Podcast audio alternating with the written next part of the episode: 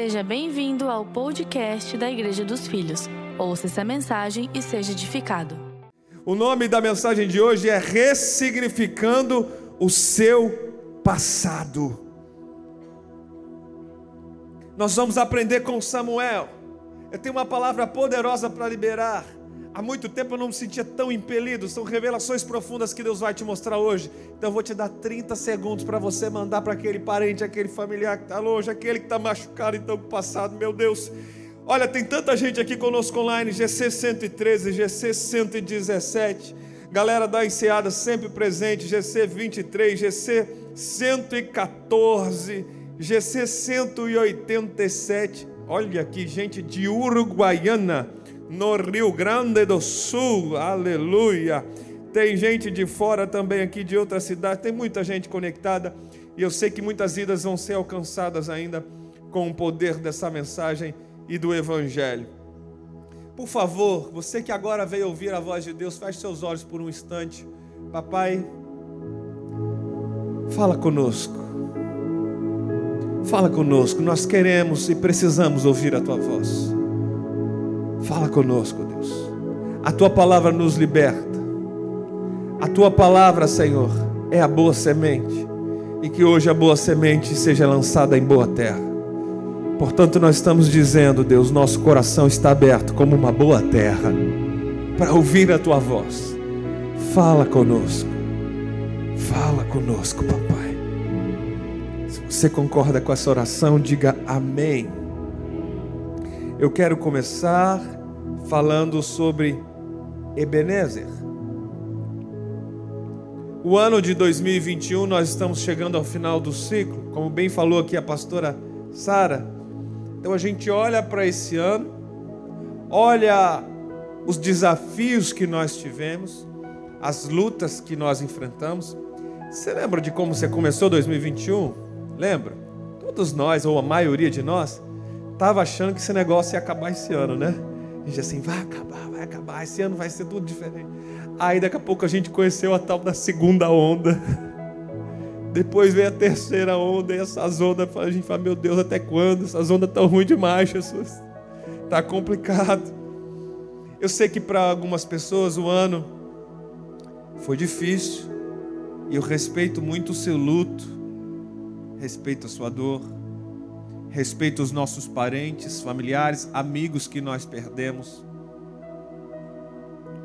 Eu sei que foi um ano de lutas e batalhas, mas certamente você tem algum motivo ou alguns, algumas dezenas, talvez centenas de motivos para agradecer ao que Deus fez na sua vida esse ano. E você pode dizer a palavra bíblica Ebenezer que Samuel deu o significado de até aqui nos ajudou o Senhor. Porque o Senhor nos sustentou, o Senhor nos fez vitoriosos. E essa é a palavra que eu tenho para vocês. A gente tem muito que aprender com essa história. A história do profeta Samuel. Eu quero trazer todo o contexto da história para que você aprenda algumas lições importantes. 1 Samuel capítulo 7, verso 3 Acompanhe comigo.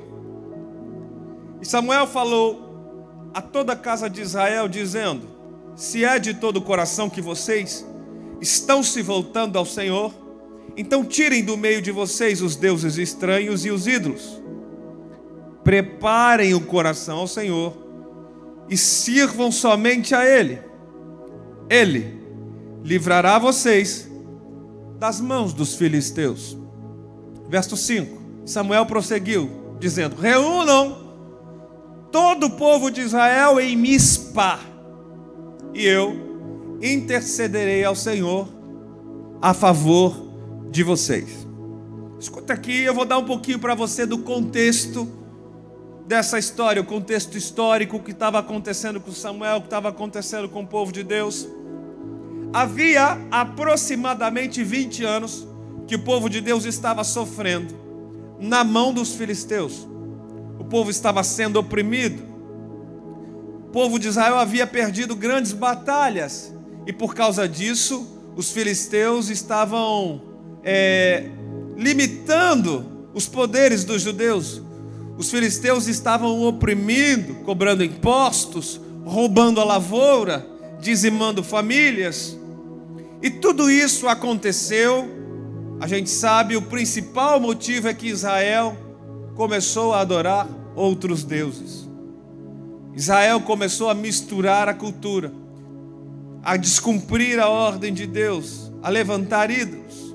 E por causa dessas derrotas para os filisteus, Israel estava perdendo a confiança, eles estavam sem rumo. Até que Deus levanta um profeta, Samuel, que também era sacerdote e que também era juiz. Samuel, o homem de Deus, é levantado e esse foi talvez a primeira grande menção de Samuel na história bíblica. Foi talvez o primeiro grande gesto, a primeira grande atitude de Samuel como líder de Israel. Então, dado o contexto, eu vou continuar a leitura com vocês no versículo 7. Diz assim: Quando os filisteus souberam que os israelitas estavam reunidos em Mispa, os governantes dos filisteus saíram para atacá-los. Então, verso 9: Samuel pegou um cordeiro, ainda não desmamado, e ofereceu inteiro como holocausto ao Senhor. Ele clamou ao Senhor em favor de Israel, e o Senhor lhe respondeu. Enquanto Samuel oferecia o holocausto, os filisteus se aproximaram para combater Israel. Repara bem isso aqui. Naquele dia, porém, o Senhor trovejou com fortíssimo estrondo contra os filisteus e colocou todos em pânico. Então foram derrotados por Israel. Verso 11: Os soldados de Israel saíram de Mispá e perseguiram os filisteus até o lugar abaixo de Betcar, matando-os pelo caminho. Então Samuel pegou uma pedra e ergueu entre Mispá e Sem e deu-lhe o nome de Ebenezer, dizendo: Até aqui nos ajudou o Senhor. Verso 13: Assim então os filisteus foram dominados e não voltaram a invadir o território israelita. A mão do Senhor se opôs aos filisteus durante toda a vida de Samuel. A melhor versão para esse último versículo é durante todo o governo o período em que Samuel era o juiz, era o líder político de Israel. Durante todo esse período eles não foram mais atacados pelos filisteus. É uma história poderosa. A gente conhece só o versículo de Ebenezer, até aqui nos ajudou o Senhor, mas pouca gente conhece todo o contexto. E eu quero te trazer três grandes lições que eu aprendi com essa história. Três lições que podem mudar a sua vida, três lições muito poderosas. Eu percebo que tem algumas pessoas anotando, então já escreva aí. A primeira grande lição é que o arrependimento traz o livramento. Por favor, você que está online, escreve isso aqui para mim no chat. O arrependimento traz o livramento. A vitória veio depois, apenas depois, que os israelitas ouviram o conselho de um líder. Vou repetir.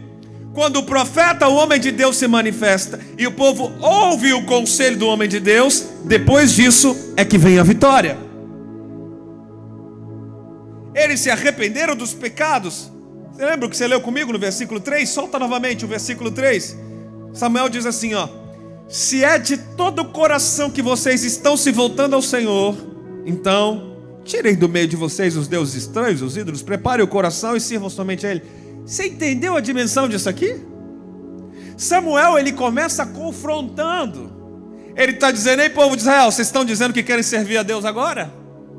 Vocês estão começando a cantar, estão louvando, estão participando agora, até vieram na ceia.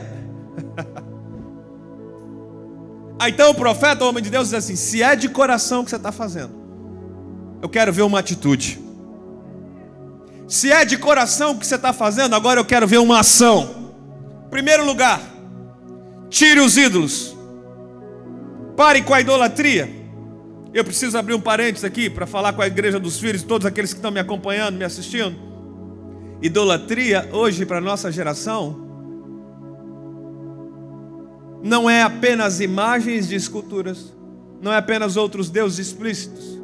Idolatria também é o cidadão que é o workaholic. Idolatria também é o fanatismo por esses influencers digitais. Essa é a idolatria atual. Idolatria também é quem tem o primeiro lugar na sua casa. Quem é que tem a palavra final na sua casa? É Deus ou é aquela criança mimada?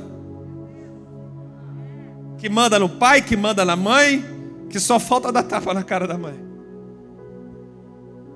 Misericórdia, né? Mas a verdade é que a idolatria da nossa geração ela está mudando. Não o princípio bíblico, não o ensinamento. Porque o que a gente aprende com a Bíblia é que idolatria é tudo aquilo que toma o lugar de Deus. E eu preciso te ensinar uma coisa que está explícita de Gênesis a Apocalipse. Deus não divide o altar dele com ninguém. Com ninguém. Para algumas pessoas, idolatria é a carreira, é a fortuna, é o dinheiro, é o grande salário. Então, o primeiro conselho de, do profeta: você está dizendo que quer se aproximar de Deus? Se é de coração, trata agora de tomar uma atitude, de arrumar o altar da sua vida, entregar o primeiro lugar dela para Jesus. Aí, segundo lugar, sabe o que o profeta fala? Depois que você tirar os deuses estranhos, depois que você parar com a, com a idolatria, volta no versículo 3, volta, volta, só para só você acompanhar comigo. Você tira os deuses estranhos, tira os ídolos, prepare o coração e sirva somente a Ele. Pronto. Olha aí.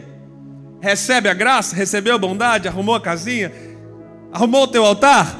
Agora trate de trabalhar na obra. trata de servir, trata de abençoar alguém. Recebeu graça, agora precisa transbordar a graça em alguém. Precisa pegar sua parte do corpo, precisa servir. Esse ensinamento é importante.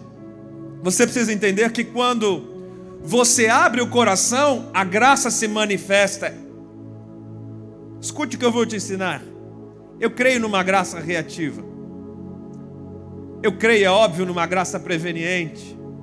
Já ensinada por John Wesley no século 17. Uma graça que te atrai com as cordas de amor. Cristo te atraiu, te aproximou mas eu creio também numa graça que reage a determinadas atitudes de fé. Então, quando você abre o coração, é um convite para a graça entrar e agir.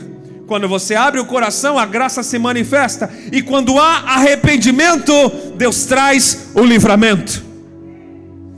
Eu estou te ensinando uma primeira grande lição. Anote ela aí, por favor, registra isso exatamente nessa ordem. Quando você abre o coração em primeiro lugar, a graça vem e se manifesta. Depois que a graça vem, ela gera arrependimento no seu interior. E esse arrependimento traz como consequência o livramento. O livramento.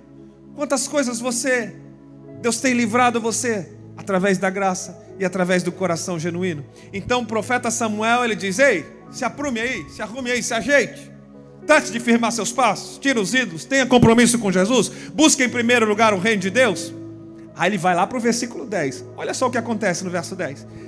Enquanto Samuel oferecia holocausto, enquanto estava no culto maravilhoso deles de ceia, eles estavam adorando.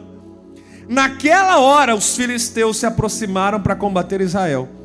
E naquele mesmo dia, o Senhor trovejou com fortíssimo estrondo contra os filisteus. Sabe o que eu aprendo com isso, igreja? Que enquanto você está servindo, Deus está batalhando por você. Enquanto você está adorando, Deus está te livrando.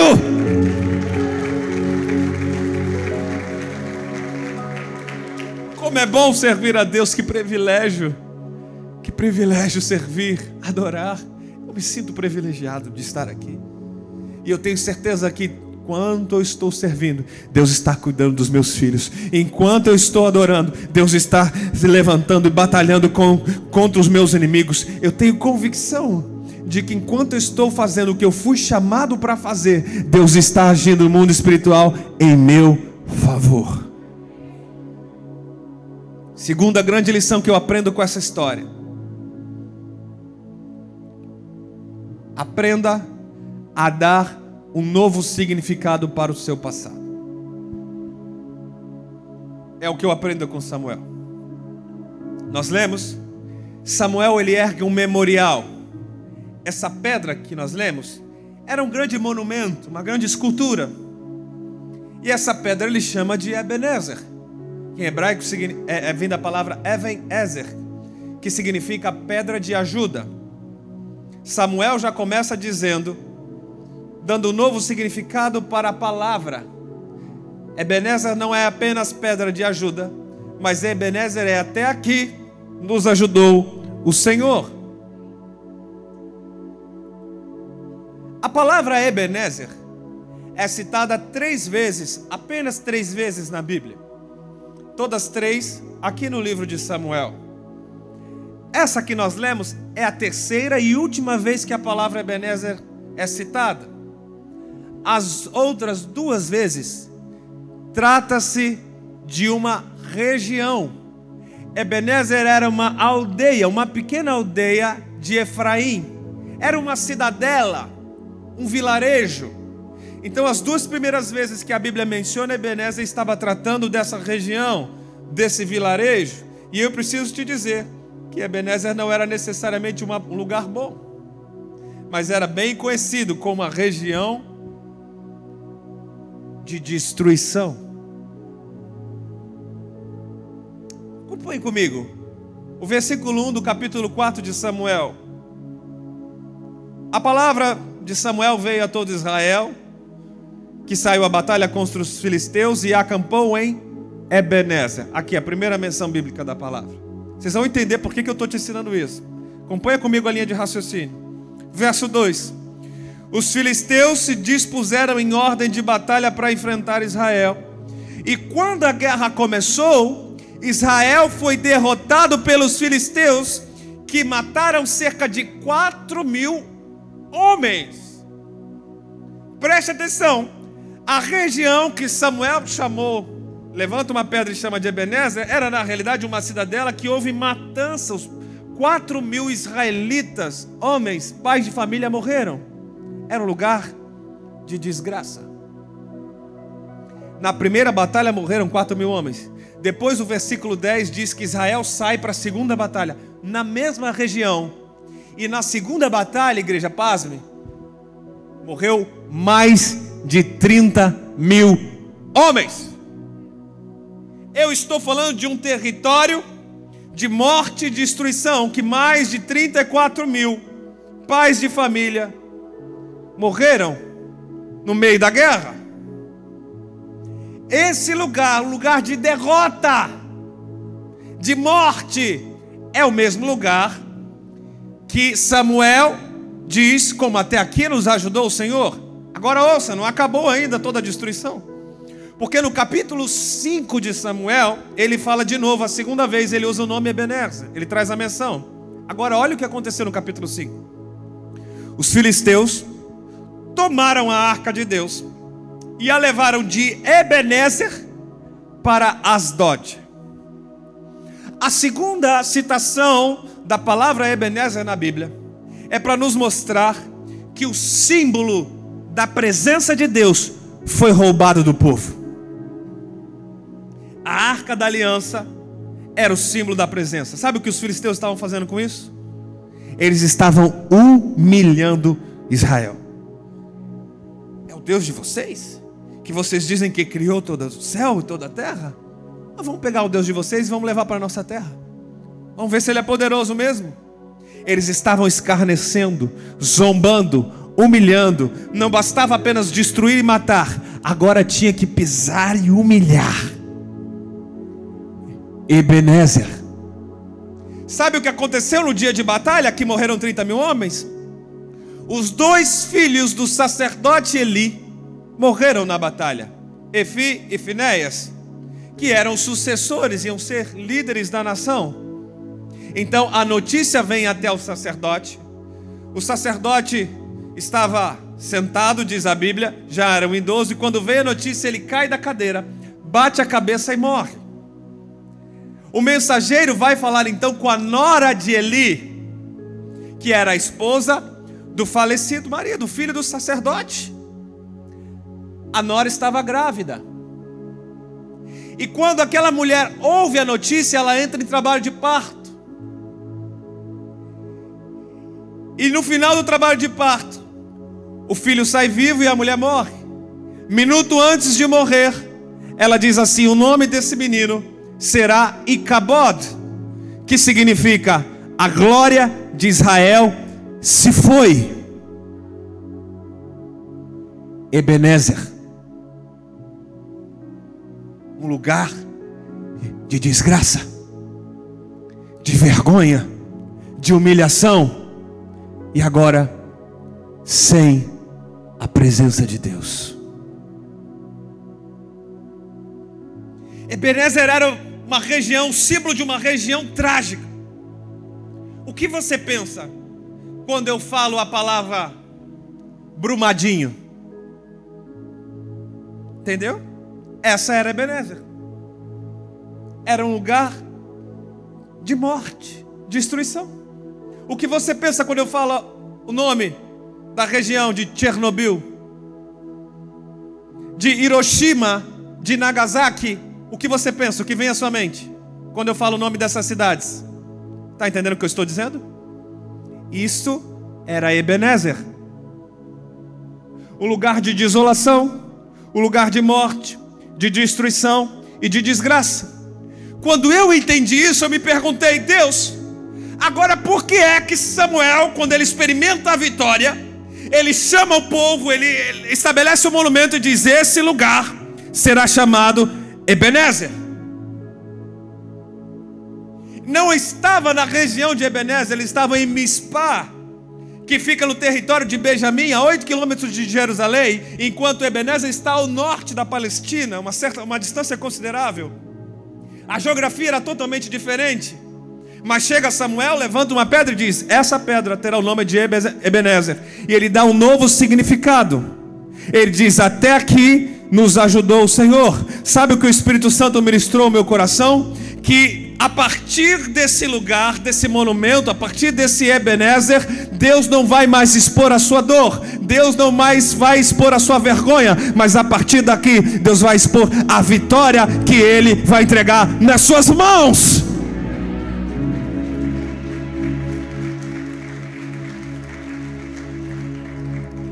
Eu vou dizer uma coisa aqui para quem crer.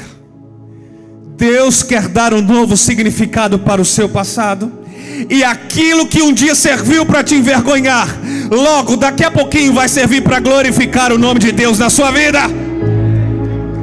Deixa eu te dizer uma coisa: aquilo que serviu para te gerar dor, aquilo que serviu para te humilhar, aquilo que serviu para as pessoas apontarem o dedo, aquilo que serviu para te tirar o sono, Deus está dizendo: traz de volta à tona, porque eu vou transformar a sua vergonha em alegria, eu vou transformar o seu passado em novo significado, eu vou transformar aquilo que você não tinha esperança e sentia dor, naquilo que te traz esperança, e o meu nome vai ser glorificado através do testemunho da sua vida. Isso é Ebenezer. Eu vou dar um novo significado para a sua história. Até aqui nos ajudou Senhor. Pois Ele me ajudou a ressignificar o meu passado. Ebenezer, até aqui nos ajudou Senhor, porque Ele me ensinou a lidar com as perdas. Ebenezer.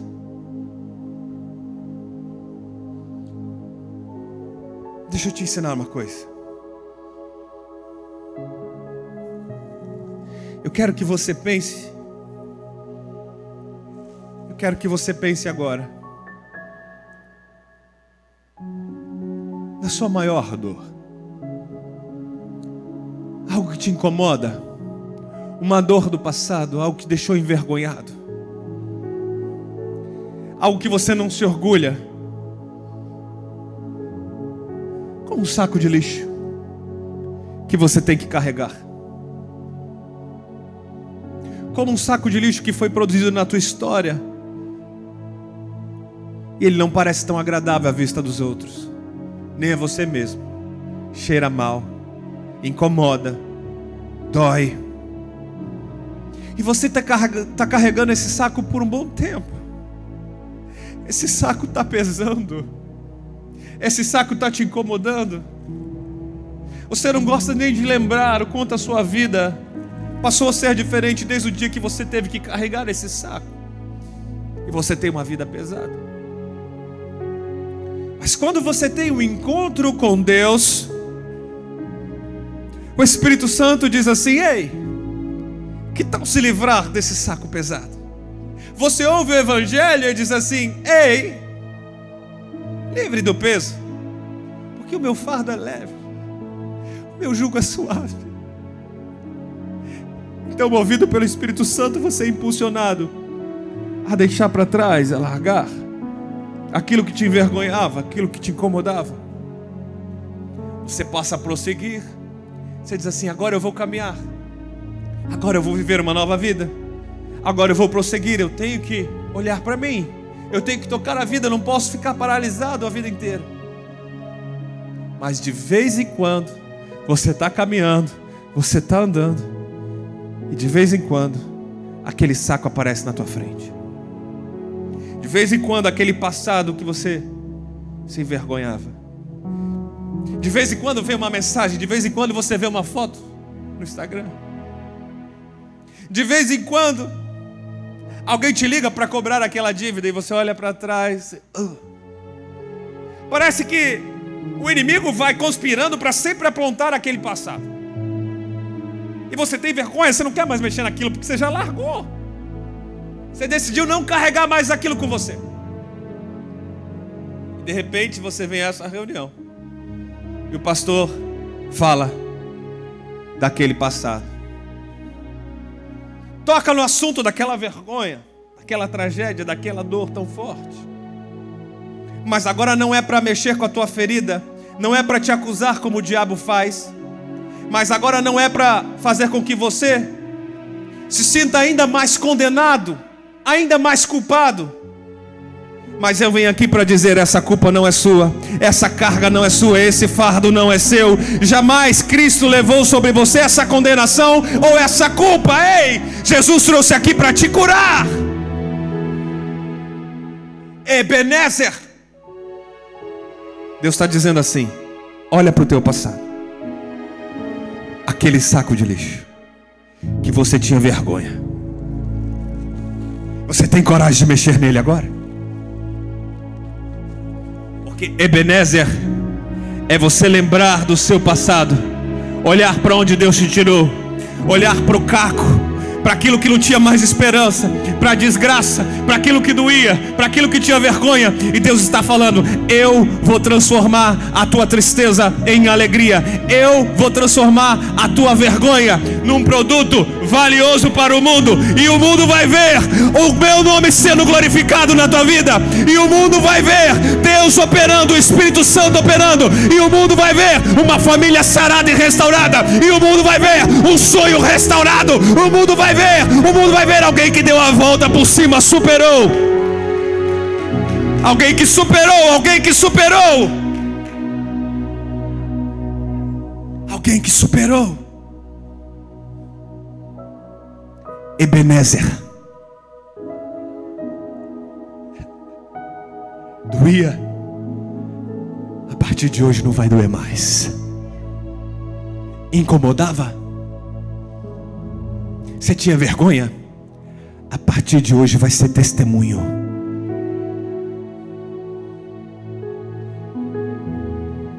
Mexia com você? A partir de hoje, aquele remorso vai se tornar gratidão. Você vai te dizer: Eu sei, Deus, que aquilo me tornou mais forte. Eu sei que eu saí mais maduro. Eu sei que agora eu estou mais calejado, agora eu estou preparado para lidar com outras situações ainda mais pesadas. Eu sei que agora eu posso servir outras vidas. Eu sei que Deus não se ausentou. E eu sei que tudo o que eu passei serviu para moldar o meu caráter e me tornar ainda mais forte. Ebenezer, até aqui me ajudou o Senhor. Você pode aplaudir Jesus por isso e celebrar.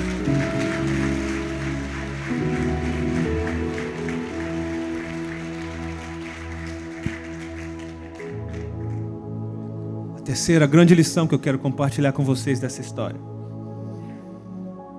é que quando a vitória chegar, escute aqui, escute aqui.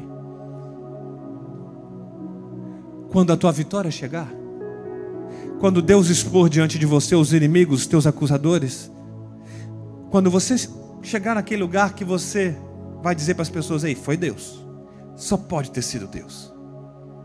Quando você chegar nesse lugar, lembra da onde Deus te tirou. Isso é Ebenezer. Quando uma vitória sobrenatural acontecer, lembra daquele lugar que Deus te tirou? Deus deu a vitória ao povo, Deus derrotou os inimigos que se levantaram contra o povo, mas foi Samuel que ergueu a pedra foi Samuel que tratou de lembrar do Ebenezer. Pegou? Foi Samuel que tomou a atitude de dizer: opa, eu cheguei até aqui, mas eu lembro de onde Deus me tirou. Eu lembro do que eu passei. Eu lembro daquele lamaçal. Eu lembro daquelas coisas que eu vivia. E só estou aqui hoje porque Deus me trouxe até aqui. Até aqui me ajudou o Senhor. Amados, isso se chama superação. Posso te ensinar? Superação não é apenas erguer a cabeça, prosseguir a caminhada sem sentir dor ou ressentimento. As pessoas acham que isso é superação, mas superação não é apenas isso. Superação é olhar para o passado e conseguir ter uma super ação no presente. Superação é olhar lá para trás, da onde Deus me tirou, e dizer: a partir daqui eu vou ter uma super ação no que Deus está fazendo e no que Ele quer fazer. Anota isso, grava isso no seu coração, porque isso aqui é poderoso. Superação não é apenas, ah, eu vou tocar a minha vida, ah, agora eu vou seguir em frente. Não, isso não me dói mais, não, não quero mais ver. Não, não, não. Isso não é superação. Isso pode ser até num primeiro nível, num nível raso, mas a superação de verdade exige uma nova atitude. Superação é você olhar para trás, aquilo não dói e aquilo me faz mover numa nova atitude, num novo pensamento. Ebenezer, até aqui nos ajudou o Senhor. Ebenezer é um chamado à gratidão e ao reconhecimento. Lembra. Lembra do que realmente importa. Sabe, eu vejo a história de Ebenezer, a história de Samuel, e eu percebo que tudo se trata da forma como eu conto as minhas histórias. Pegou? O que vão contar acerca de Brumadinho? O exemplo que eu citei. A história foi escrita por Samuel. O que iam contar acerca de Ebenezer? Muito provavelmente, talvez você nunca ouviu o que eu te contei hoje sobre as desgraças da cidade, da região de Ebenezer, porque Samuel decidiu contar a história como Deus via. Samuel não contou a história do Dodói, do Mimi, do coitadinho, do vitimismo. Samuel decidiu contar a história do que Deus entregou para ele, porque é a partir de um olhar de vitória que você deve contar suas histórias, não como derrotado, não como medíocre, não como mimado, não como vítima do sistema, mas como um filho de Deus, empoderado, que nasceu para reinar e governar em vida. Deus te chamou para erguer um altar. É beleza, até aqui nos ajudou o Senhor.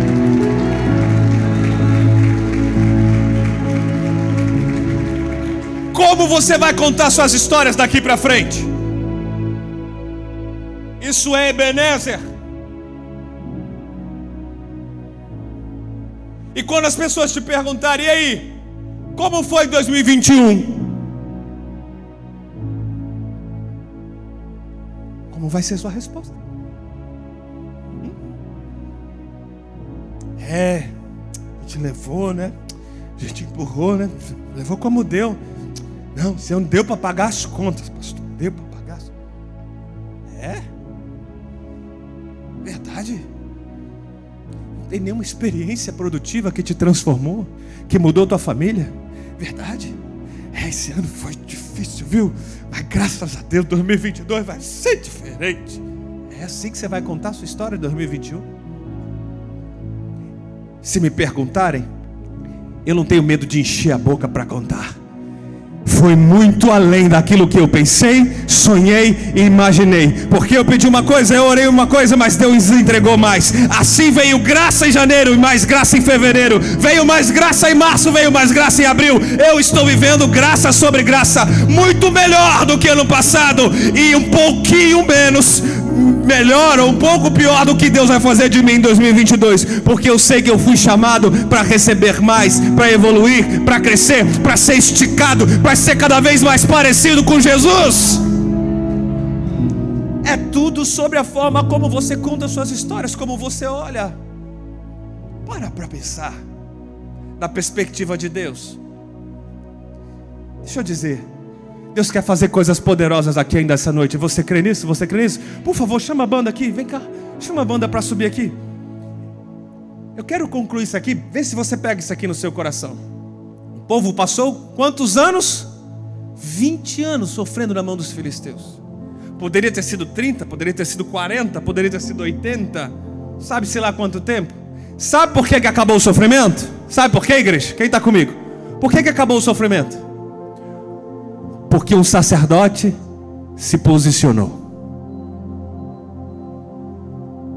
Pega essa aqui, para a gente fechar com chave de ouro. Quando o sacerdote se posiciona, cenários são transformados. Eu não sei se você entendeu, eu vou repetir.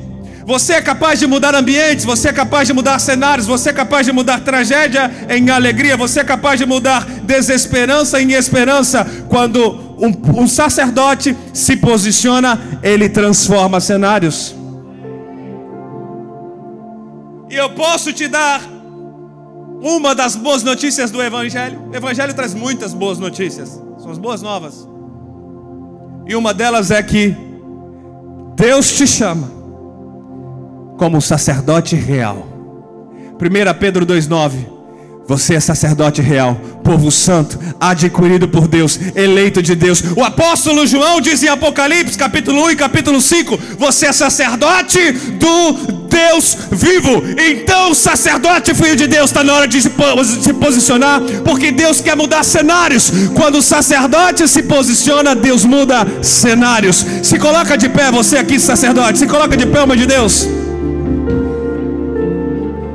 Eu preciso abrir um pequeno parênteses aqui. Lá no seu casamento, mulher, talvez você já tenha orado assim: Deus, move o coração do meu sacerdote, para que ele tome uma decisão.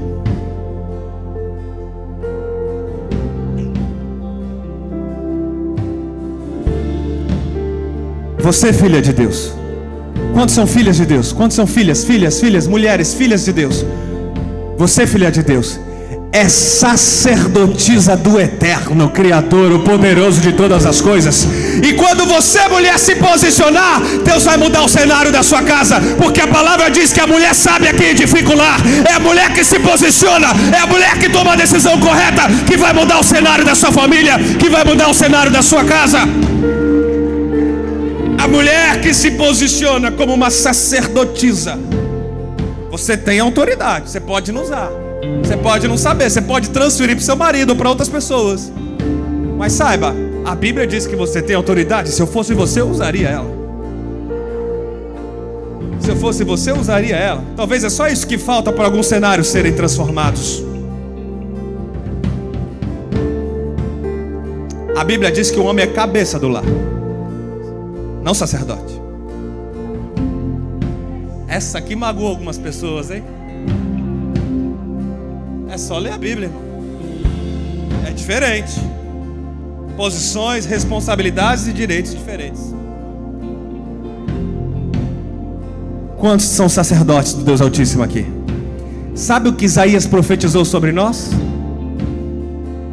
O profeta Isaías falou muito sobre a nova aliança ele vivia fora de seu tempo, ele estava na antiga aliança profetizando sobre a nova. Então ele diz assim, em Isaías 61, ele declara, dizendo: Vocês serão chamados sacerdotes do Senhor, ministros do nosso Deus. Escuta, tem mais. Das riquezas das nações, vocês se alimentarão e se orgulharão de possuírem os tesouros delas. Escute aqui que tem mais um pouquinho. Em lugar da vergonha e da desonra, vocês vão desfrutar de uma porção de dupla honra. Terão prosperidade em dobro e alegria sem fim. Quantos sacerdotes aqui estão aqui prontos para receber essa palavra? não sei se você entendeu. Repete aqui o versículo 7, por favor. Isso aqui é para quem é sacerdote e se posiciona como sacerdote. Ebenezer teve um passado de vergonha e dor Olha o versículo 7, manda de novo para mim. Em lugar da tua vergonha e da desonra, você vai desfrutar de uma porção de dupla honra. É Deus falando, tem prosperidade em dobro liberada para sua terra e tem alegria sem fim liberada pela sua terra. Essa é a bênção. Essa é a bênção de Deus. Vem, vem, declara sobre esse ambiente. Vem, vem, vem. Filhos e os filhos dos teus filhos, que a bênção se derrame até mil gerações, tua família e seus filhos. Cadê os sacerdotes que vão se posicionar agora e declarar? Vamos! Que a bênção se derrame até mil gerações, tua família e seus filhos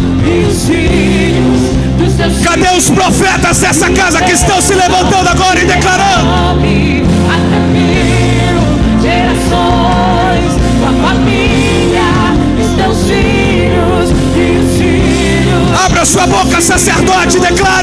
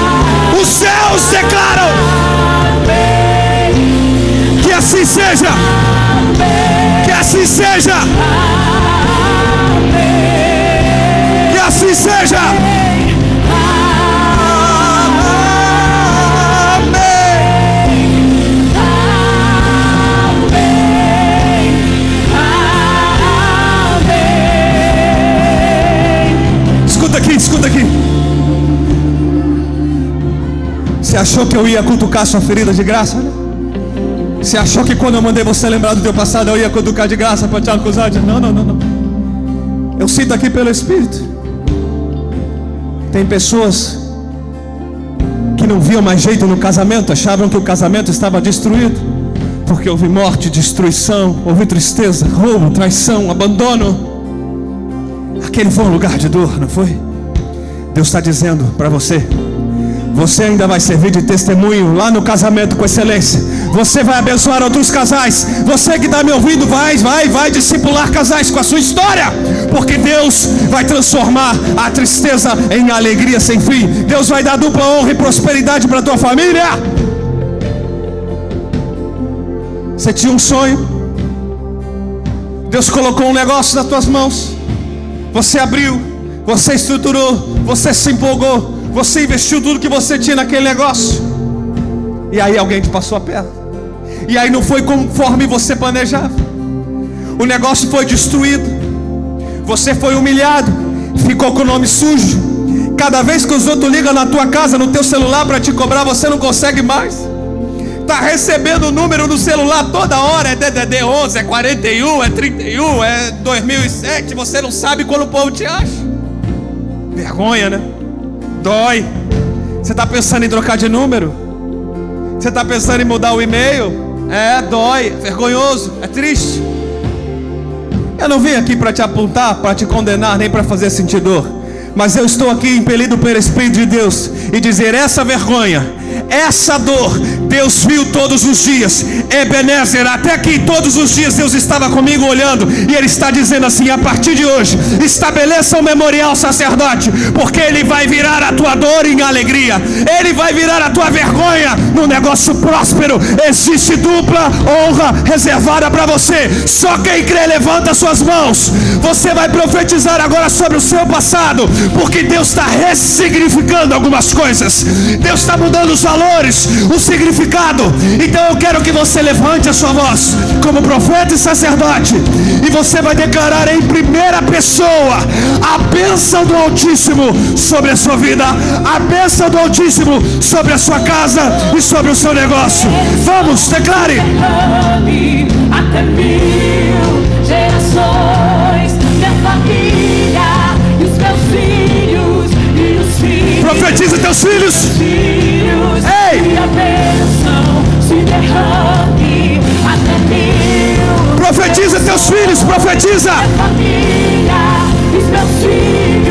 e os filhos. Profetiza.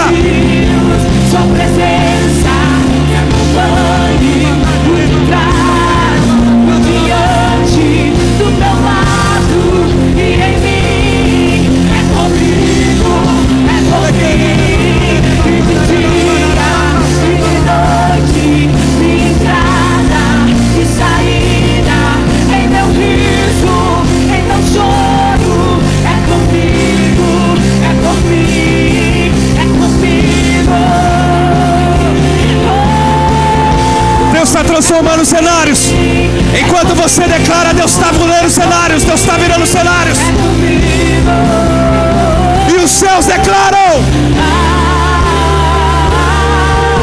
que assim seja.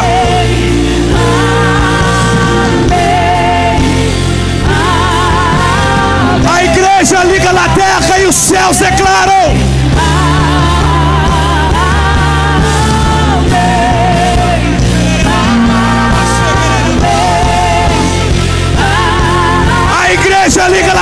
Os céus declaram. E a bênção se derrame até mil gerações. Família e seus filhos. e os filhos. Para aqui um pouquinho, aqui. Continua daqui nesse lugar. Você que gostaria de ter filhos foi impossibilitado nos últimos dias. Eu sinto do Espírito. Coloque a mão no seu ventre se você tem coragem, mulher. Deus está declarando sobre os filhos dos teus filhos. É Deus dizendo: Eu vi a tua herança, eu vi o teu sangue, eu vi o teu ventre. E Deus está declarando sobre os filhos dos teus filhos. Agora você vai declarar pela fé. Agora você vai dizer pela fé: Deus está trazendo tudo novo. Pode sonhar. até mil gerações.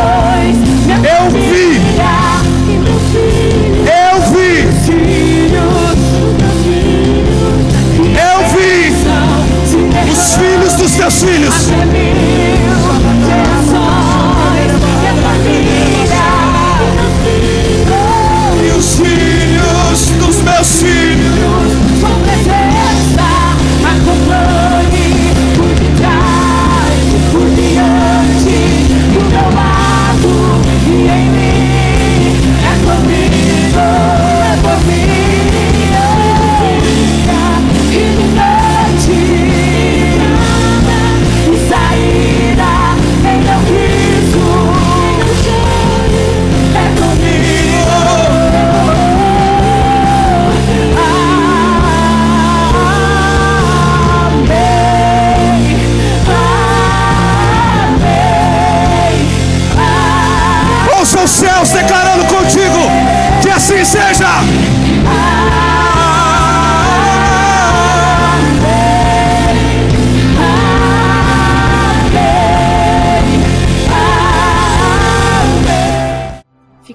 Conosco. Em breve teremos mais conteúdos para abençoar a sua vida.